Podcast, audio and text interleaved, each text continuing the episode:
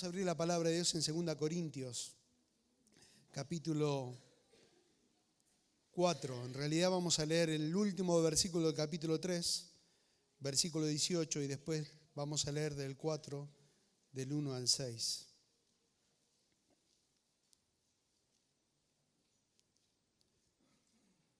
El título de la prédica es Asombrados por el Evangelio.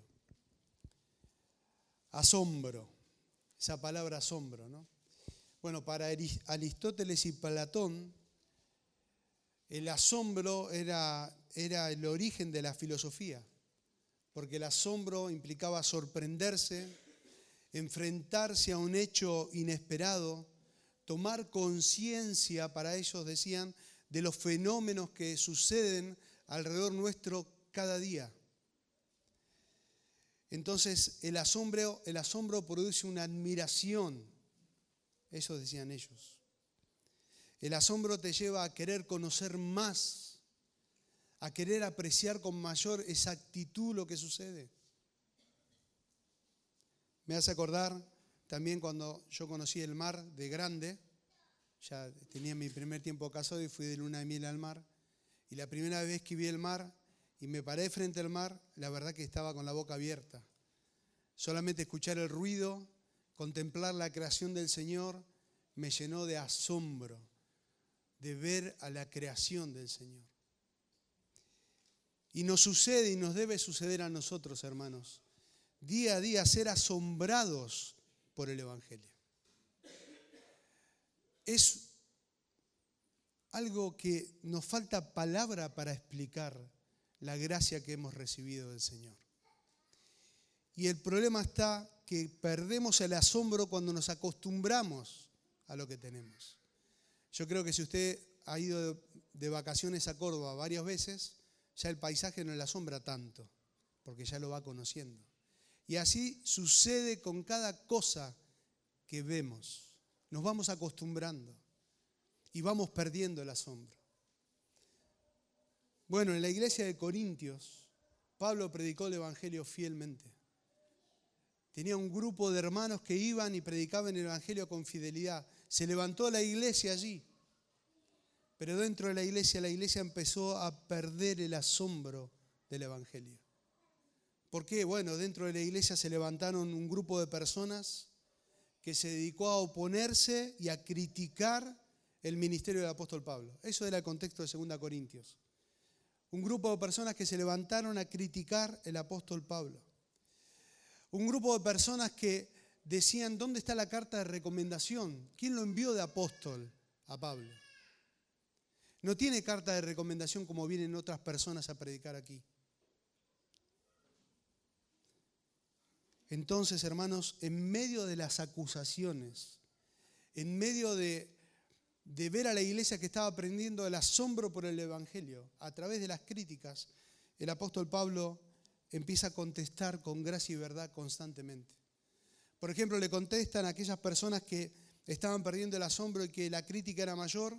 Le decía en 2 Corintios 3:3, siendo manifiesto que sois carta de Cristo redactada por nosotros, no escrita con tinta, sino con el Espíritu Santo del Dios vivo no en tablas de piedra, sino en tablas de corazón.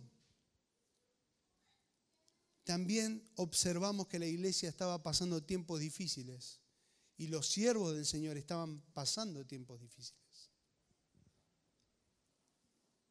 Por ejemplo, en el capítulo 1, versículo 5 dice que abundaban las aflicciones que estaban en Cristo, los que estaban en Cristo. En el capítulo 2, versículo 4 dice que había mucha tribulación y angustia del corazón, y él escribió con lágrimas. Y yo estoy dando un contexto muy rápido de lo que estaba pasando en la iglesia de Corintio. Y lo que me gustaría que en esta mañana nosotros, hermanos, contemplemos, miremos, que miremos juntos a Cristo. Y cómo por medio del Espíritu Santo Él obra. Y quiero que con asombro podamos mirar que nosotros a través de Cristo somos transformados. A través de Cristo nosotros somos fortalecidos. A través de Cristo nosotros podemos ser enviados. Y a través de Cristo somos llamados a servir. Eso es lo asombroso del Evangelio, hermanos. Y quiero que podamos detenernos y meditar en eso. Segunda Corintios capítulo 3, versículo 18, dice la palabra del Señor. Pero nosotros todos, con el rostro descubierto, contemplando como en un espejo la gloria del Señor, estamos siendo transformados en la misma imagen de gloria en gloria como por el Señor, el Espíritu. Por tanto, puesto que tenemos este misterio, según hemos recibido misericordia, no desfallecemos, sino que hemos renunciado a lo oculto y vergonzoso, no andando con astucia ni adulterando la palabra de Dios, sino que mediante la manifestación de la verdad nos recomendamos a la conciencia de todo hombre en la presencia de Dios. Y si todavía nuestro evangelio está velado, para los que se pierden está velado, en los cuales el Dios de este mundo ha cegado el entendimiento de los incrédulos, para que no vean el resplandor del evangelio de la gloria de Cristo, que es la imagen de Dios. Porque no nos predicamos a nosotros mismos, sino a Cristo Jesús como Señor, y a nosotros como siervos vuestros por amor de Jesús. Pues Dios que dijo que de las tinieblas resplandeciera la luz, es el que ha resplandecido en nuestros corazones para la iluminación del conocimiento de la gloria de Dios. Oramos una vez más, hermanos. Nuestro buen Señor, rogamos, Padre, que a través de tu palabra tú pastorees nuestra alma. No necesitamos escuchar a un predicador. Necesitamos, Señor, escuchar tu voz a través de la escritura.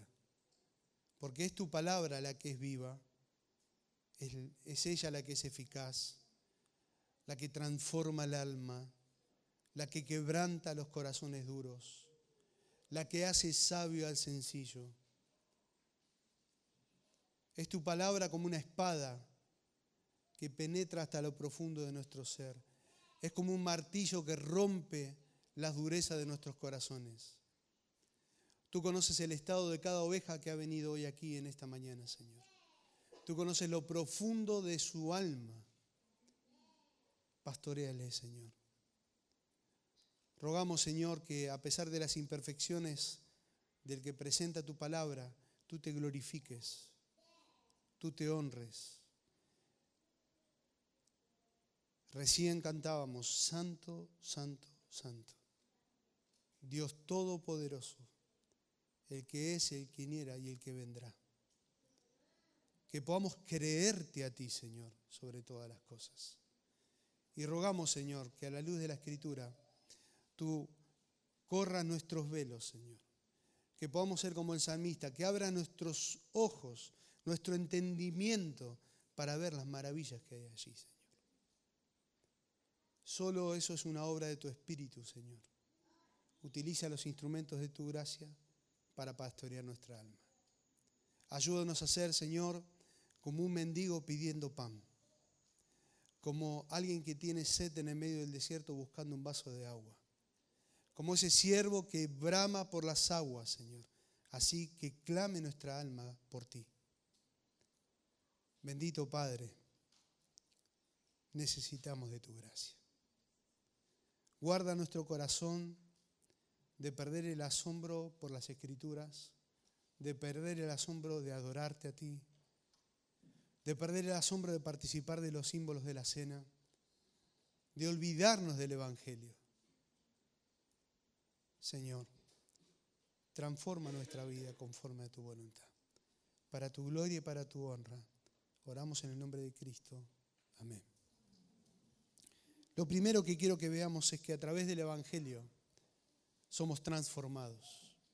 Versículo 18 dice, pero nosotros todos, con el rostro descubierto, contemplando como un espejo la gloria del Señor, estamos siendo transformados en la misma imagen, de gloria en gloria, como por el Señor, el Espíritu.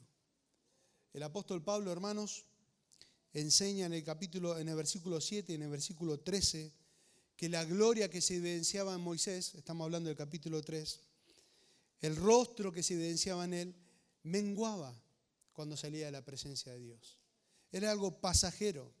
El versículo 7 dice, y si el misterio de muerte grabado con letras de piedra fue con gloria, tanto que los hijos de Israel no pudieron fijar la vista en el rostro de Moisés a causa de la gloria de su rostro, la cual había de perecer. Pablo toma esa analogía para mostrarnos que la gloria de los cristianos, como la de Moisés, es un reflejo de la gloria de Dios.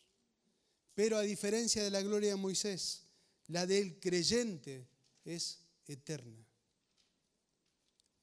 No es una gloria pasajera. El nuevo pacto, hermanos, en nosotros, a través de ese nuevo pacto podemos contemplar a Cristo completamente todos los días. Solo a través de la obra de Cristo en la cruz.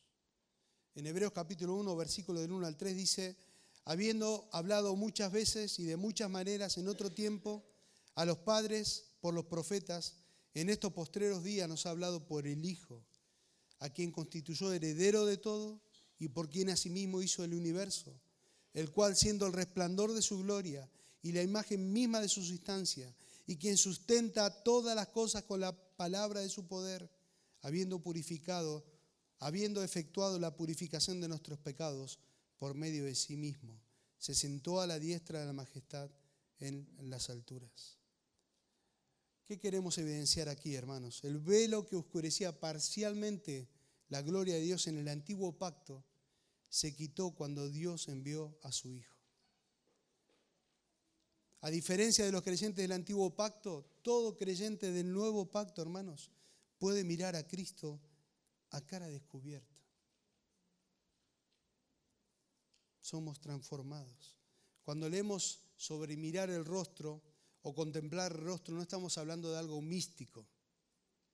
No estamos hablando de algo místico, sino que se está refiriendo a tener una mirada objetiva del Cristo revelado en las Escrituras. Eso está diciendo. Tener una mirada objetiva del Cristo revelado en las, Escrituras.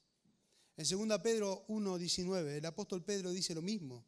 Dice, tenemos también la palabra profética más segura, a la cual hacéis bien en estar atentos, como una antorcha que alumbra el lugar oscuro, hasta que el día aclarezca y el lucero de la mañana salga en nuestros corazones.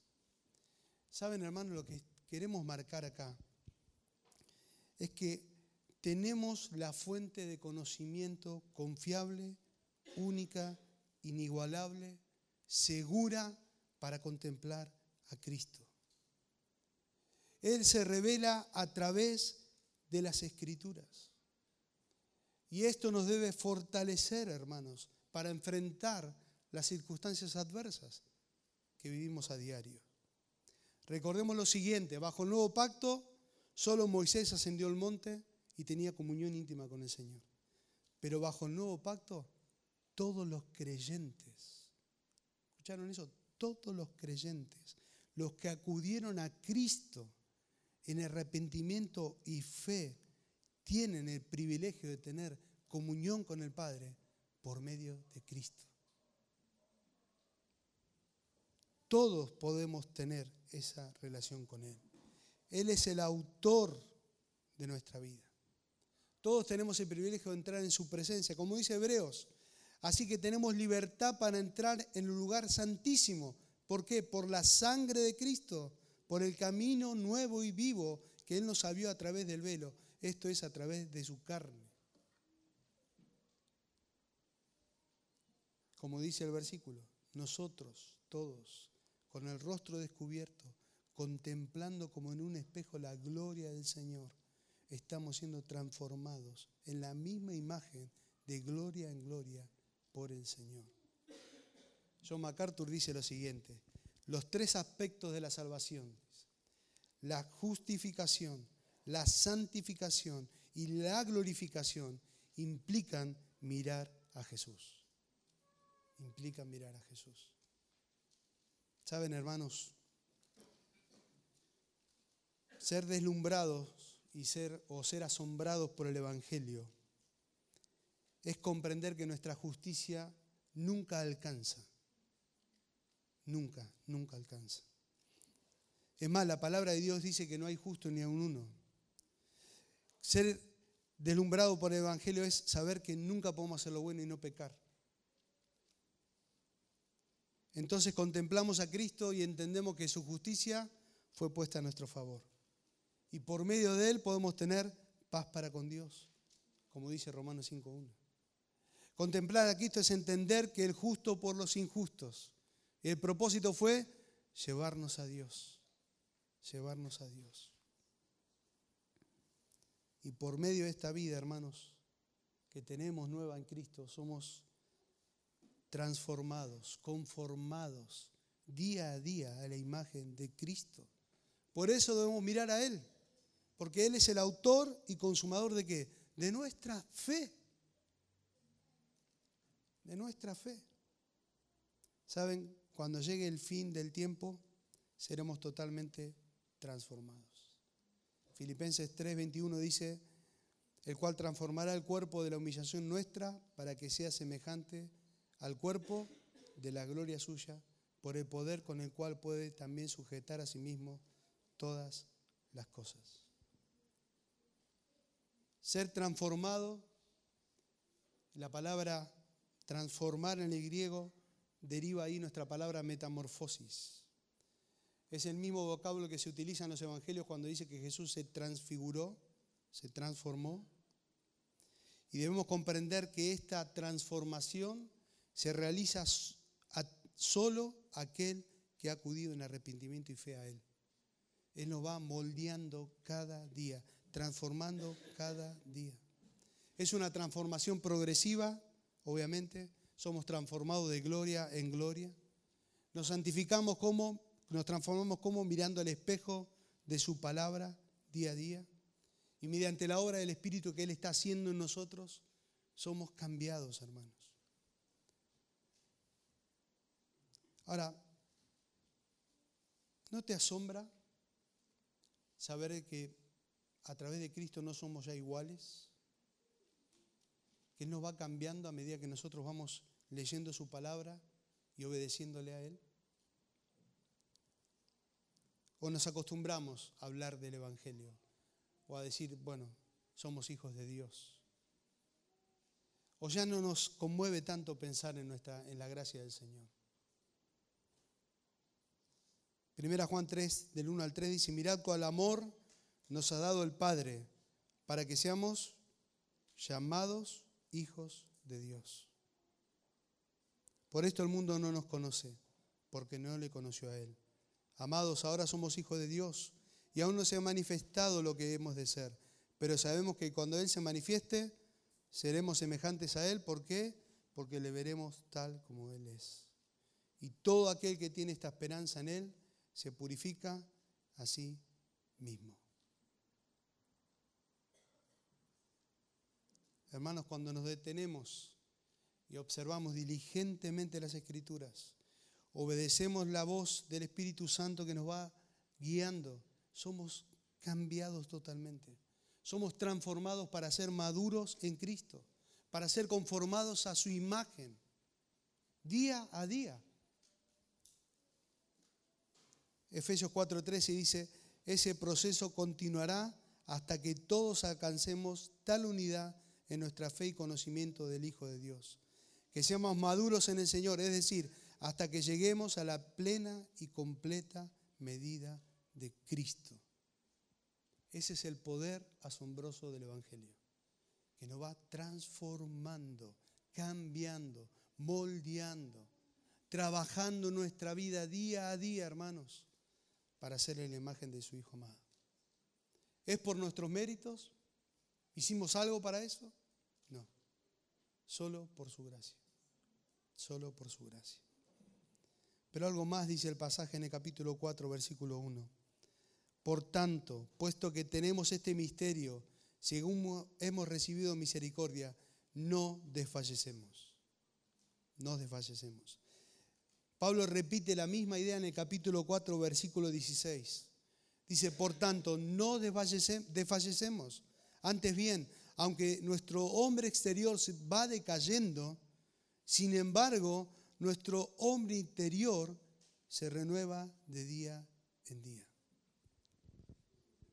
Como dijimos, las circunstancias que estaban sucediendo allí no eran fáciles. Había dolor en el apóstol Pablo por lo que estaba pasando en la iglesia. Muchos de los creyentes allí estaban dividiendo la iglesia. Muchos se dejaron de asombrarse del Evangelio y se estaban asombrando por nuevas enseñanzas. Muchos estaban distorsionando la verdad. Muchos querían frenar la obra del Señor. Muchos estaban quejándose de las credenciales del apóstol.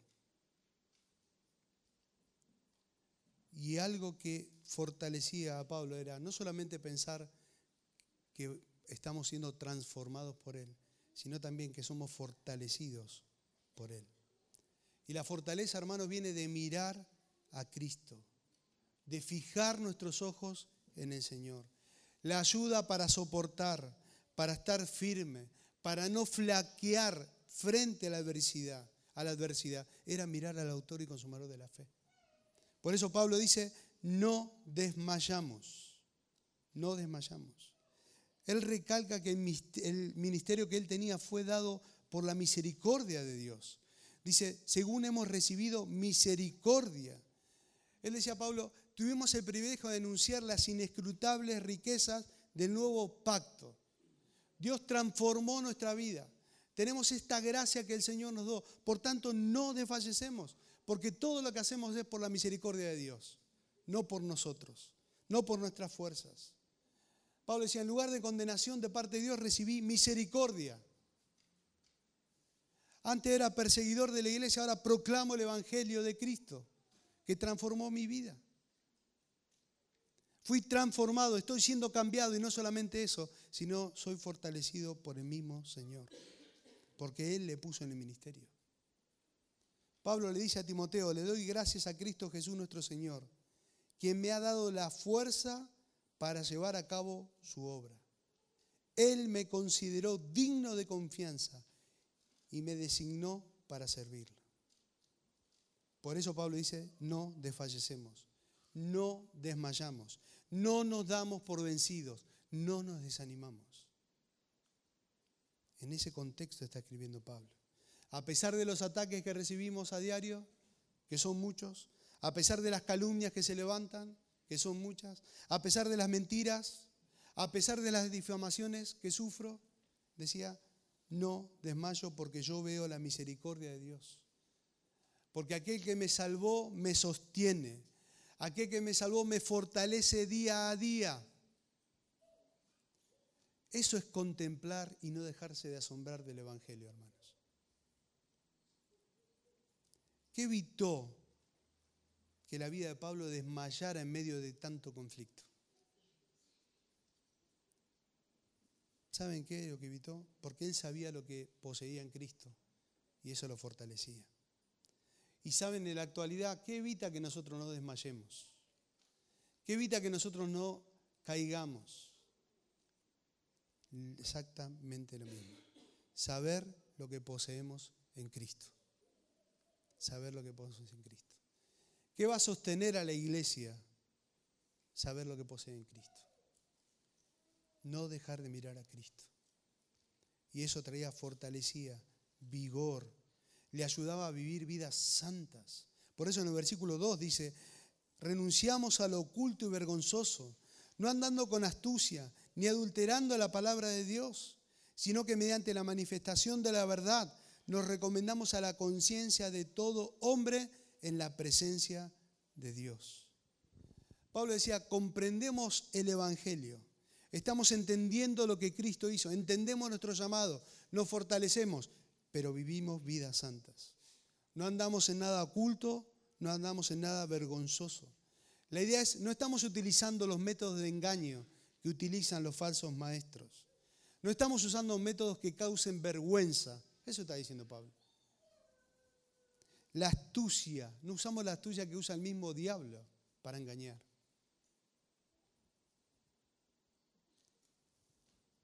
¿Saben cuando habla de astucia ahí?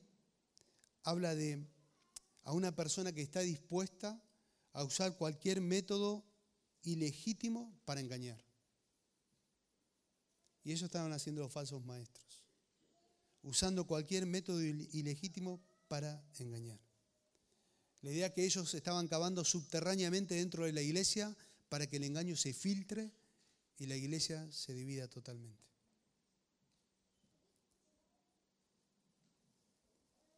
Pablo dice, yo no hago eso. Yo no ando con astucia. Yo no ando con engaño. Por el contrario, yo predico la verdad en la presencia de Dios. Y eso traía fortaleza. Fortaleza a su ministerio. Fortaleza a la iglesia.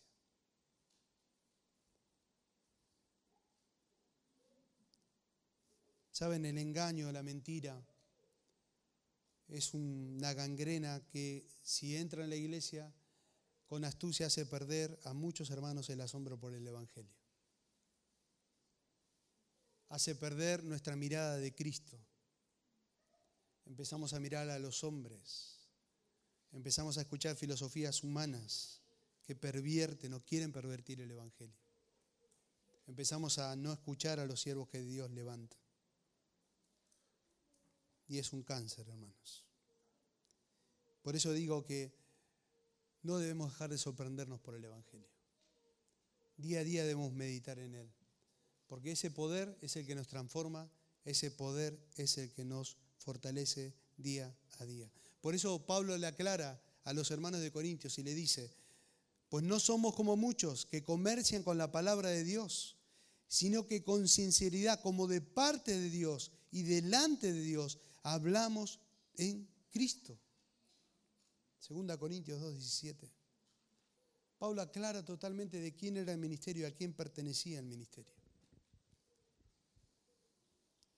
Saben, hermanos, para nosotros, ¿qué tiene que ver esto que está diciendo el apóstol Pablo?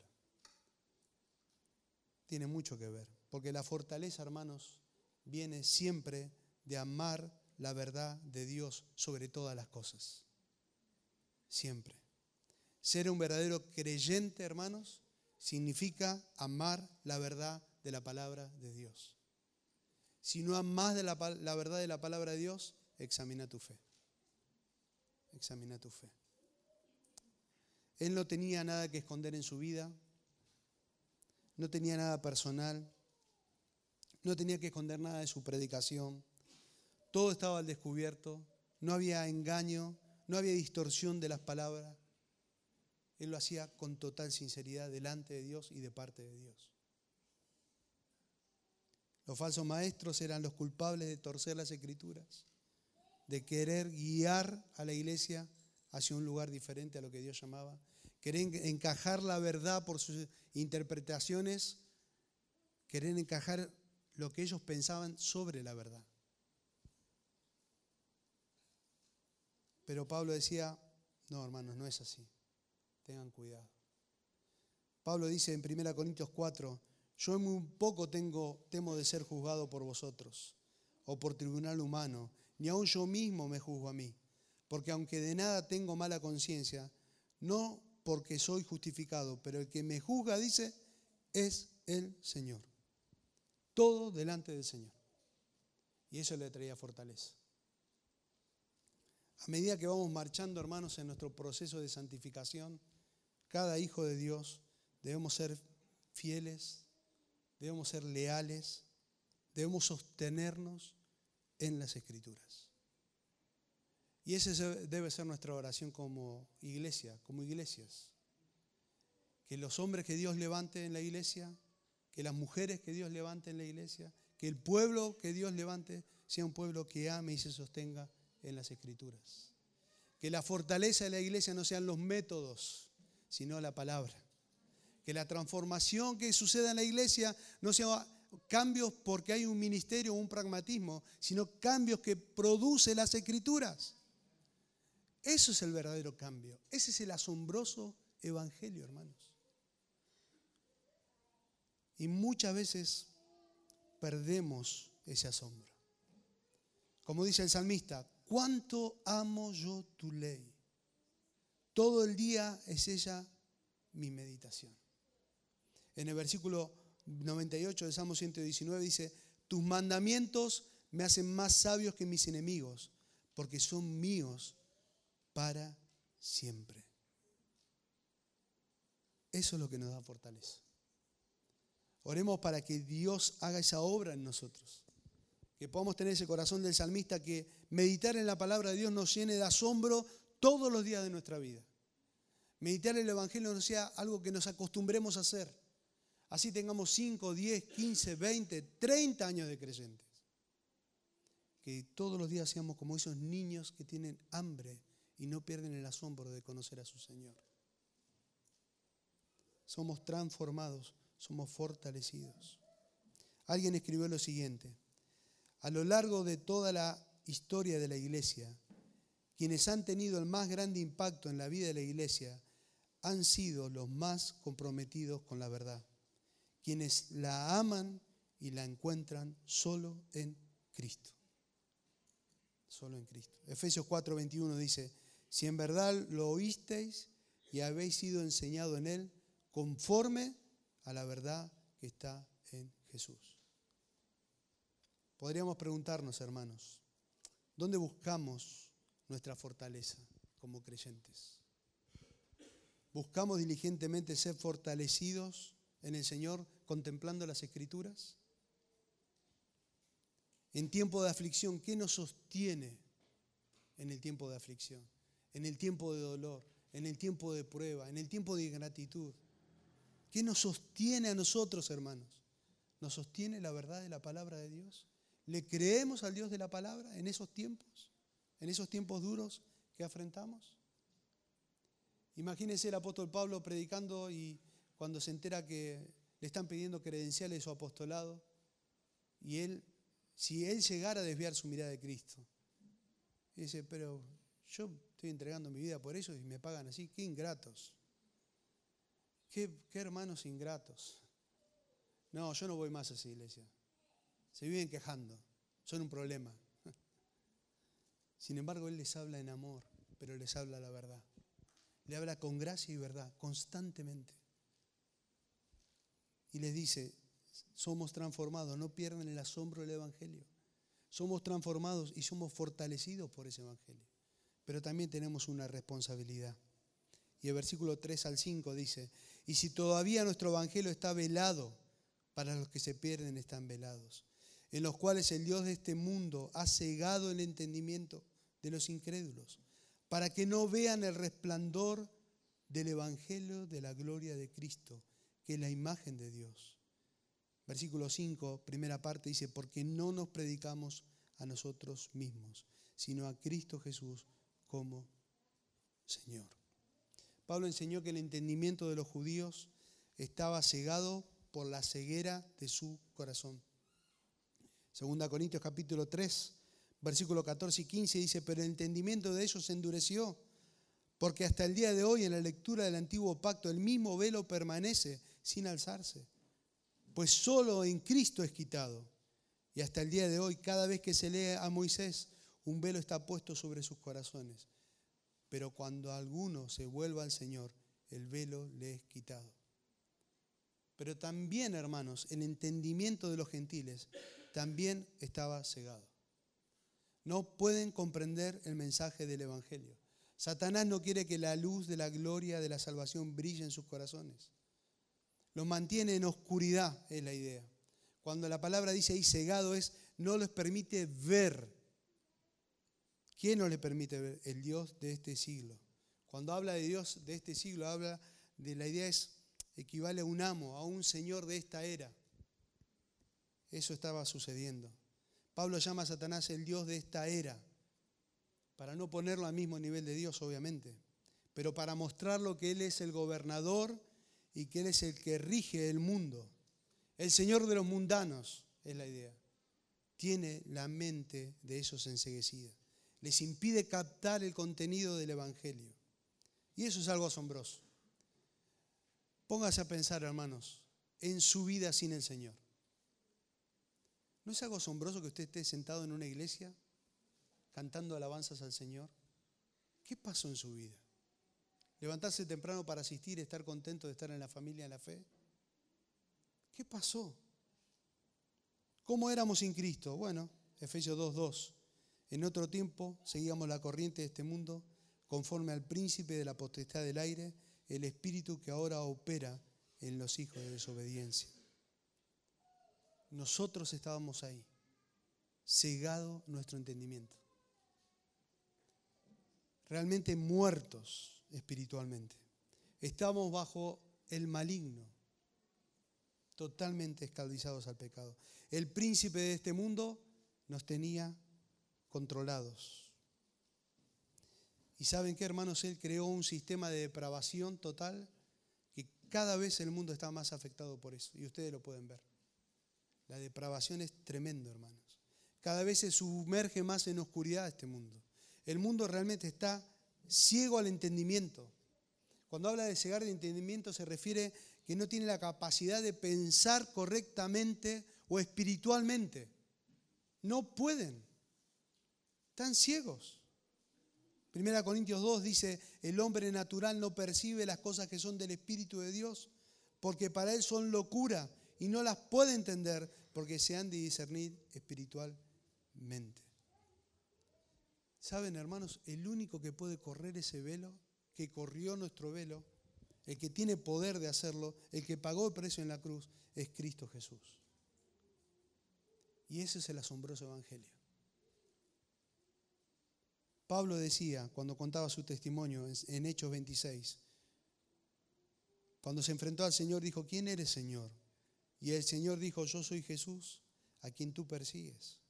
Pero levántate y ponte sobre tus pies, porque para esto he aparecido a ti, para ponerte por ministro y testigo de las cosas que has visto y de aquellas en que me apareceré a ti, librándote de tu pueblo y de los gentiles, a quienes ahora te envío Miren para qué. Para que abra sus ojos, para que se conviertan de las tinieblas a la luz, de la potestad de Satanás a Dios, para que reciban por fe que es en mí perdón de pecado y herencia entre los santificados. La salvación, hermanos, ocurre cuando la luz del Evangelio resplandece en nuestros corazones. Cuando comprendemos nuestra pequeñez frente a un Dios santo, santo, santo. Cuando comprendemos que no hay nada bueno que nosotros podamos hacer para ser salvos. Cuando comprendemos que nosotros íbamos camino al infierno y Dios en su gracia cambió nuestra eternidad por los méritos de Cristo. Solo eso lo pudo hacer el Señor. Cuando hablamos de transformación, hablamos de esa obra que Dios hace a través del Evangelio y que nos ilumina esas tinieblas y nos corre ese velo y tenemos el privilegio de llamarles Señor. Y Pablo dice, Dios nos envía a predicar ese glorioso evangelio. Es un llamado que cada hijo de Dios tiene para hacer. A no todos el Señor nos llamó a ser pastores o misioneros, pero a todos nos llamó a predicar el evangelio. Y somos enviados a predicar esa verdad. ¿Saben? Una de las falsas acusaciones que se había levantado era que él como siervo del Señor predicaba por egoísmo, predicaba por tener prestigio, predicaba porque él se quería hacer notar. Sin embargo, él dice, no nos predicamos a nosotros mismos. Solamente hablamos el Evangelio de la gracia. En 2 Corintios dice, porque no nos atrevemos a contarnos ni a compararnos con algunos que se alaban a sí mismos.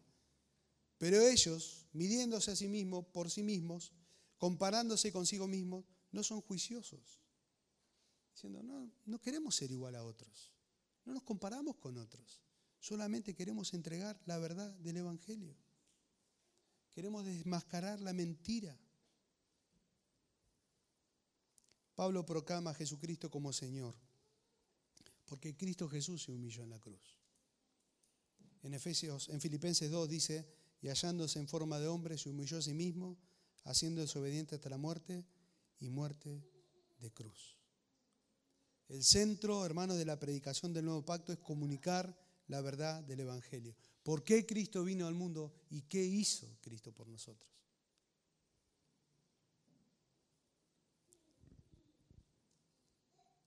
¿Saben? Tito 3 describe esta verdad. Dice, porque nosotros también en otros tiempos éramos necios desobedientes, extraviados, esclavos de deleites y placeres diversos, viviendo en malicia y envidia, aborrecibles y, odiándonos unos a otros.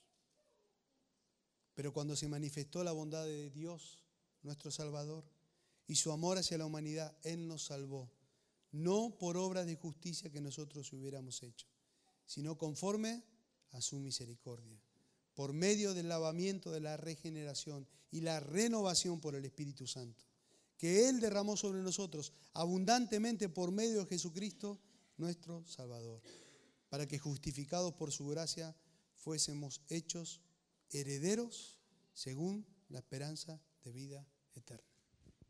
Ese mensaje debemos proclamar. Somos enviados a proclamar ese mensaje. ¿Qué pasa cuando perdemos el asombro por el mensaje del Evangelio? No queremos comunicar el Evangelio. No lo comunicamos. No lo hablamos. No lo compartimos. Porque nos acostumbramos. Y eso es algo muy peligroso, hermanos. Perder el asombro del Evangelio. La pregunta es si estamos siendo mensajeros de la verdad de una manera diligente si somos mensajeros de la verdad de una manera diligente. Entonces vemos en este capítulo que somos transformados constantemente a través de contemplar el Evangelio. Somos fortalecidos porque en medio de la prueba, en medio del dolor, en medio del sufrimiento que tenemos, debemos mirar a Cristo y debemos tomar los recursos de la gracia para fortalecernos. Somos enviados a proclamar el Evangelio y por último somos amados a servirnos por amor. El versículo 5 al final dice, porque no nos predicamos a nosotros mismos, sino a Cristo Jesús como Señor, y a nosotros como siervos vuestros por amor de Jesús. Frente al glorioso Evangelio, hermanos, de la gracia, entendemos algo importante. Entendemos que no somos celebridades, no somos celebridades, no somos personas importantes, no estamos para exaltarnos a nosotros mismos, no. Por la gracia maravillosa del Evangelio somos siervos por amor a Jesús. Qué lindo que cada uno de nuestro epitafio, cuando el Señor nos lleve, nos recuerden así, ¿no? ¿Qué, ¿Qué eran estas personas? ¿Qué era este hermano? Siervo por amor a Jesús. Siervo por amor a Jesús. Frente al santo amor de Dios, frente al justo, frente al inagotable Dios, frente al misericordioso Dios, frente a la gracia que recibimos día a día. El creyente, hermanos, el creyente debe amar a Cristo porque Él nos amó primero. Y eso es resultado del asombroso Evangelio. Ese amor que Cristo derramó en nuestros corazones nos debe impulsar nos debe empujar a proclamar la verdad del Evangelio y a vivir de acuerdo a esa verdad gloriosa. No solamente a hablarla, sino a vivir de acuerdo a ese Evangelio. Ese Evangelio que nos transformó por toda la eternidad, hermanos. Segunda Corintios 5, 14 15 dice, pues el amor de Cristo nos apremia, habiendo llegado a esta conclusión, dice, que uno murió por todos, por consiguiente todos murieron. Y por todos murió, para los que viven, ya no vivan para sí, sino para quién debe vivir el creyente, para aquel que murió y resucitó. ¿Cómo cambia la perspectiva de nuestra vida cuando entendemos el asombroso Evangelio? Totalmente cambia. Hasta tal punto cambia que el apóstol Pablo dice, con Cristo he sido crucificado y ya no soy yo el que vive, sino que Cristo vive en mí. Y lo que ahora vivo en la carne, la vivo por fe en el Hijo de Dios, el cual me amó y se entregó por mí. Pablo entendió que el amor de Cristo lo hizo personal, para mí. Él murió por mí. Yo no puedo hacer otra cosa que vivir por Él. Y eso es lo asombroso del Evangelio. Hermanos, el ser asombrados, el ser deslumbrados por el Evangelio, es contemplar el rostro de nuestro Salvador a través de las Escrituras.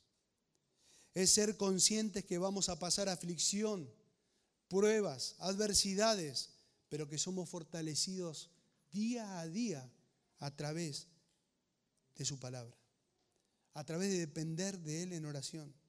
Somos asombrados el Evangelio de saber que tenemos el privilegio y la responsabilidad de proclamar el mensaje y de servirnos por amor los unos a los otros, de servir a aquel que murió, que resucitó y saben qué, que pronto va a venir a buscar a su pueblo. Ese es el asombroso Evangelio, hermanos.